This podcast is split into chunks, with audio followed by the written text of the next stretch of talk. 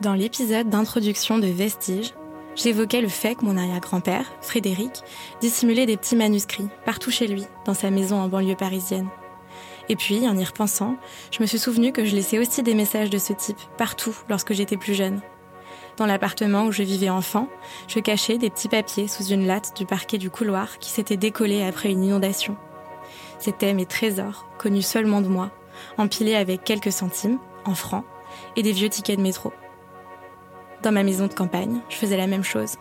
Je masquais des mots dans les petits creux de l'escalier en colimaçon du salon. Je les écrivais autant pour moi-même que dans l'espoir que quelqu'un d'autre les trouve et les lise.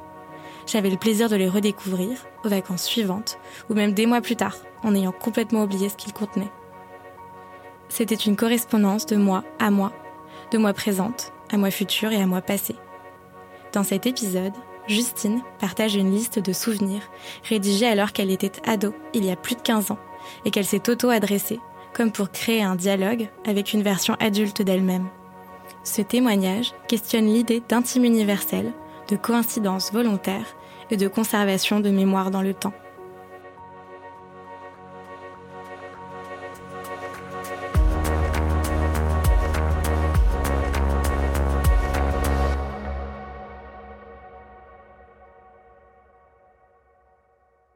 C'est une lettre que j'ai écrite euh, donc après la mort de mon arrière-grand-mère.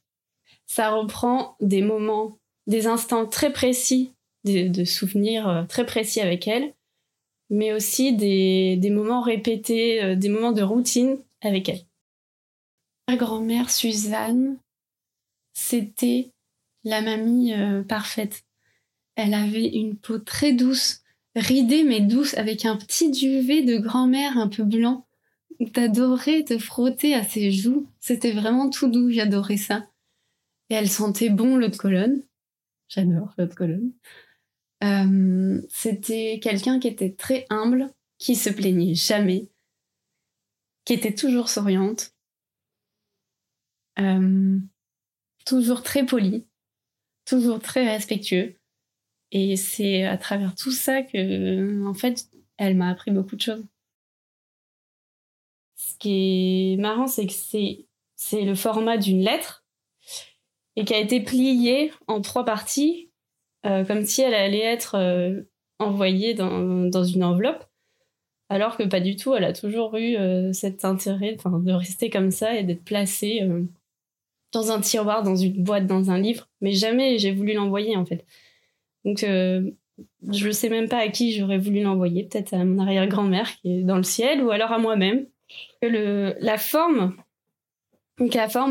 ça, fait vraiment penser à une lettre, mais en fait, sur le fond, c'est plutôt une liste. Parce que tu as des tirés et chaque tiré euh, représente un instant, un moment partagé avec elle.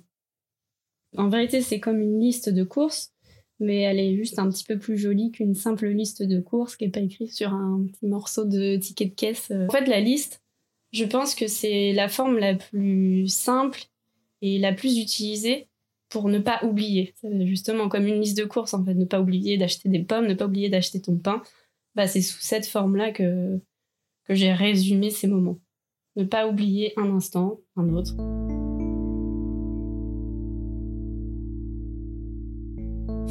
C'est une lettre écrite à, l'encre de stylo plume. Et c'est une écriture euh, aussi d'enfant, en fait. C'est de l'attacher, c'est ce que tu apprends en, primaire. Et avec un style un peu en italique. Je, retrouve mon écriture d'ado complètement. Et c'est drôle de voir à quel point l'écriture euh, évolue, en fait. En fait, quand tu regardes euh, la lettre, tu te rends compte que c'est un enfant qui s'est appliqué. C'est vraiment en attaché, italique, il y a des virgules, des points, des majuscules. Je suis sûre que c'était le premier G. C'est ça qui est dingue. J'ai tracé mes lignes au critérium et je me suis lancée à l'encre, à l'encre bleue. Et c'est euh, l'unique version, je pense, de cette lettre. Ce qui ne m'arrive jamais dans toute ma vie. C'est fou. ça me fait peur de, me dire que enfant, j'étais consciente de tout ça et je le faisais exactement pour cette, euh, pour cette raison, pour la relire 15 ans, 20 ans, 30 ans après. C'est absolument bizarre. Le contexte est assez flou pour moi. j'ai ce souvenir, mais j'ai dû demander l'année de la mort de mon arrière-grand-mère à mon père. Donc il m'a dit que c'était en 2007, donc j'avais 13-14 ans. Pour ne jamais oublier ces moments passés avec toi, mamie. Cette écharpe pour poupée jamais terminée. Ces promenades, l'été, jusqu'à la mare de la commune, assise sur un banc, à écouter les grenouilles chanter. Ces épisodes à n'en plus finir, du lundi au vendredi à partir de 20h20 avec toi. Ces parties de Scrabble avec Mimi et Tati. Ces montagnes de crêpes délicieuses, partagées en famille. Ces heures passées dans le jardin, à prendre soin des fleurs, et ces seaux d'eau lancés sur ces chats. Ces nuits passées dans ton lit à cause de l'orage, se réchauffant les pieds avec cette bouillotte. Cette eau de Cologne que tu m'étalais dans le dos après ma douche. Ces parties de nains jaunes à n'en plus finir. Ces petits oiseaux que l'on observait de la fenêtre de ta cuisine. Cette boulangerie dans laquelle on achetait ce pain aux graines que j'aimais tant tous les matins. Ce vélo ayant fait des kilomètres et des kilomètres dans ce petit village. Ces vingtaines de paires de chaussons toutes douces. Ces cousinades si joyeuses tous ensemble. Ces étés passés au soleil à jouer avec Elodie dans cette petite cour. Ce fauteuil à bascule où tu t'asseyais lorsque tu étais fatigué. Cette gentillesse, cet amour, ces câlins, ces sourires et ces bisous que j'aimais tant, je ne les oublierai jamais, mamie, jamais, je t'aime. Au moment de l'écriture, j'étais assez vide, sans émotion. Euh, c'est comme si j'avais un travail à faire, que je devais sortir. J'étais très consciente euh, de l'intérêt, de quelle apparence ça allait prendre, de quelle forme ça allait prendre. Je devais juste le sortir de, de moi-même, le coucher sur du papier. Mais j'étais pas triste, pas joyeuse, pas, pas d'émotion. Je l'ai sorti euh, oui, d'une traite, c'était comme une évidence et ça devait, j'en avais besoin, c'était un besoin.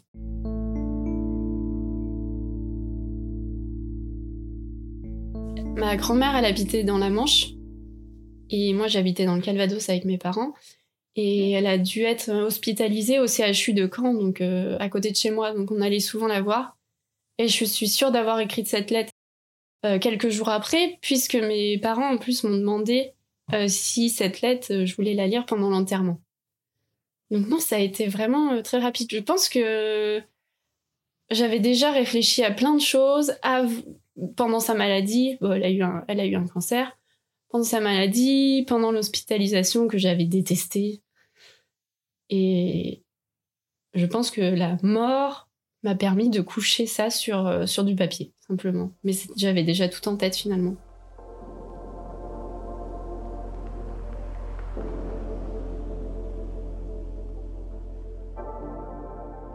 Qui est drôle, c'est que j'ai beaucoup de mal à écrire. Quand, quand j'écris euh, à cette époque-là, c'était euh, pour euh, écrire des, déclarations d'amour à mes amis en finissant par big bis ou bien baveux, mais j'ai jamais travaillé la, syntaxe. Et à part ces lettres-là et quelques mots dans un journal intime, en fait, mon plaisir, c'est de retomber sur tous ces objets à chaque déménagement de ma vie. Et je pense que depuis cette lettre, j'ai dû déménager peut-être 4-5 fois. Et je sais qu'elle est quelque part je sais que j'ai eu le temps de l'oublier et que c'est le moment de la relire. Ce qui est fou, c'est que hum, au moment de recevoir ou d'écrire euh, une de ces lettres, je suis consciente que ça va me faire du bien de la conserver, de retomber dessus. Il y a le côté nostalgique qui réconforte, bien sûr. Et il y, a un autre exemple qui est euh, assez dingue. Quand j'étais en CM1, j'avais un, amoureux qui s'appelait Johan. Et il m'avait fait passer euh, une lettre, une page déchirée d'un carnet euh, qui a été faite, écrite très très rapidement en, cours et faite passer. Tu peux passer ça, Justine. Il avait écrit Tu m'aimes. Et là, c'était fallait cocher. Un peu, beaucoup, passionnément, à la folie. J'avais coché à la folie, bien sûr. J'avais replié la lettre, refait passer à travers la classe. Il l'avait reçue.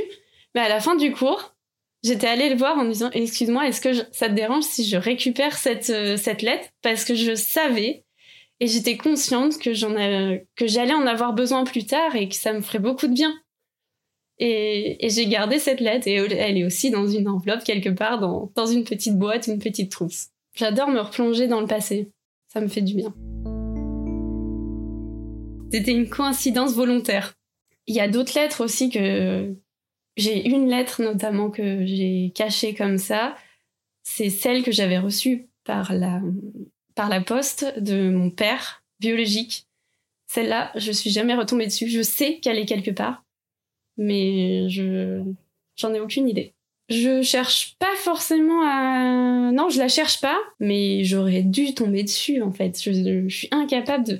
Je pense qu'elle est au fin fond d'un livre pour justement ne pas la trouver, mais je l'ai gardée.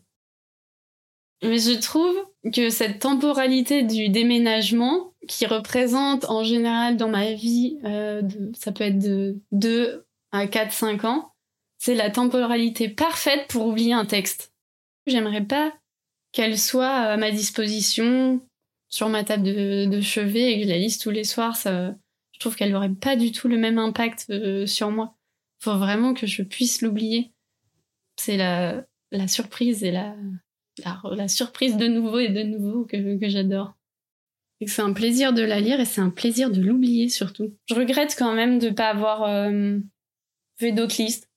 Et il y en avait une petite que j'avais en tête. Je la trouvais géniale aussi, mais je l'ai jamais faite par flemme en fait, c'est nul. J'avais euh, parfois des interactions avec des adultes et j'aimais pas du tout leur comportement. Et je me suis dit, écris à la Justine adulte, euh, fais une liste de choses qu'il ne faudra jamais faire quand tu seras adulte, euh, quand tu t'adresseras à un enfant ou même pour toi-même en fait. Et en fait, je l'ai pas faite cette liste parce que je me suis dit, tu vas t'en rappeler. C'est tellement évident, tu vas te rappeler. Et je me rappelle de rien du tout. Ça, c'est terrible, c'est trop dur. Parce que je suis sûre qu'il y avait des choses géniales dans cette liste. Il y avait vraiment des trucs euh, je pense que les adultes euh, peuvent être cons sur plein de trucs et tu t'en rends compte quand t'es enfant et tu gardes ça pour toi et, tu te dis, ouais, il est trop, il était trop con celui-là. Et je, je, regrette trop de pas l'avoir fait. Le fait de, de relire, en fait, c'est marrant, mais rien que la première euh, phrase, cette écharpe pour poupée jamais terminée. En effet, elle veut rien dire pour personne, cette, euh, cette phrase. Mais c'est un souvenir que j'adore. C'est qu'à chaque vacances, chaque grande vacances, J'allais chez elle des semaines et des semaines parce que mes deux parents travaillaient, ils sont dans le commerce et dans l'hôtellerie. Donc tout l'été, j'étais pas avec eux. Je restais beaucoup de temps avec mon arrière-grand-mère. Et, et je, en fait, elle m'a appris à tricoter. Et chaque été, je continuais l'écharpe. Donc euh, elle a une bande de couleurs. Euh, j'ai dû la commencer en orange. L'été suivant, je l'ai commencé, euh, j'ai terminé le rouge, j'ai repris avec du, vert. C'est un arc-en-ciel de couleurs. Elle est immonde, on dirait. Euh, le, ça pourrait être un cadeau dans Le Père Noël est une ordure, telle la serpillière de. dans le gilet de, de. Non, c'est pas Zézette. Cette écharpe est affreuse, mais je l'adore. Je l'adore. C'est, génial d'avoir euh, une couleur. Ça représente un été. Ce texte, pour moi, il a en effet une valeur très importante. C'est même un, un trésor. C'est un de mes moyens de me reconnecter à mes souvenirs, à, ma mémoire et à, mon passé, à mon enfance. Euh, j'arrive toujours pas à me faire à l'idée, à me dire que c'est un enfant qui a écrit ça pour lui-même, pour l'adulte euh, qui, qui sera. Ce qui est marrant, c'est que j'ai eu le, eu le souvenir, j'ai eu l'oubli, et grâce à cette lettre, je dirais pas que j'ai retrouvé mon souvenir, mais en le lisant, j'ai recréé ce souvenir. Euh, c'est le soleil de l'été, c'est le son de l'horloge, c'est euh, les petits oiseaux comme j'en parle dans le texte. Et tout ça, c'est très chaleureux.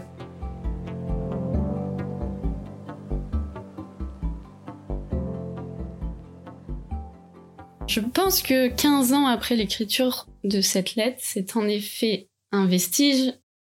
Pour moi, c'est même un... le contraire d'un vestige au sens de la ruine. C'est quelque chose qui a été euh, très conservé. Mais alors, de me dire que c'est hum, un vestige euh, qui a un certain temps et qui va se dégrader, ça me fait très mal. Oui, me dire que c'est un objet dégradable, ça me fait du mal parce que je l'ai pensé pour qu'il reste dans le temps. Donc c'est dur. Quand t'es petit, tu penses forcément que d'écrire sur un papier, ça va rester. C'est pas euh, écrire sur un tableau noir, c'est pas euh, un texte sur euh, MSN partagé que tu vas jamais retrouver parce que t'as perdu l'historique.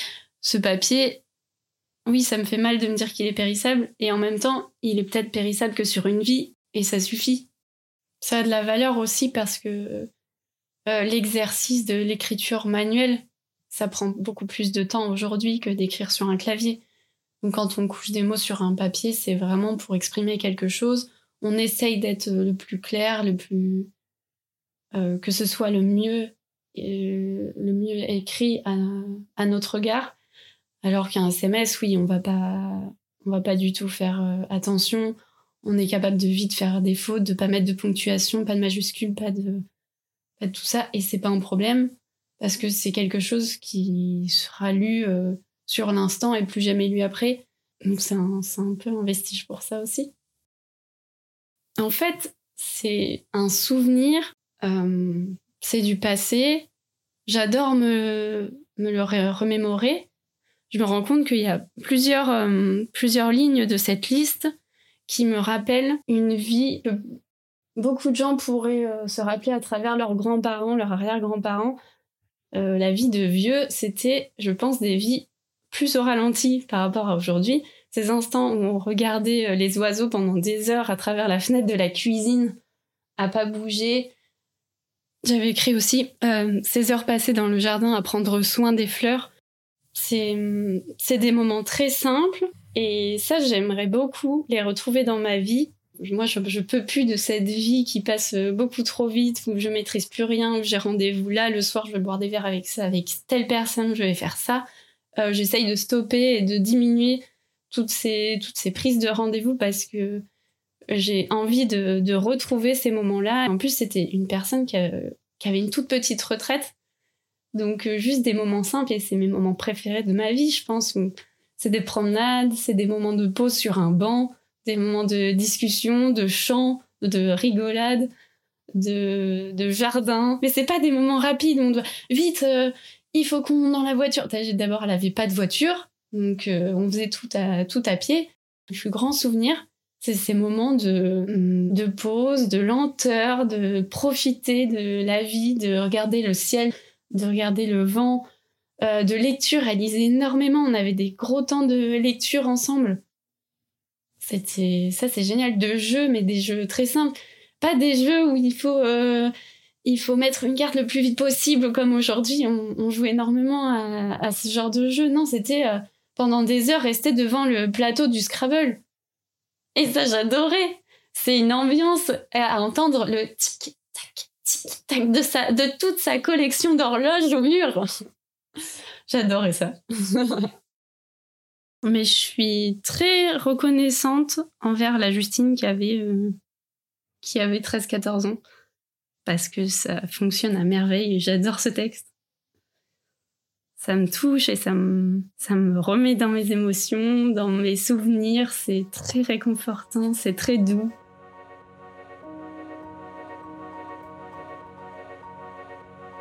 Je suis Colline Ohaillon et vous venez d'écouter Vestige. Le mixage son a été réalisé par Tiernan Pirouet et le thème musical composé par Adrien Cutillas.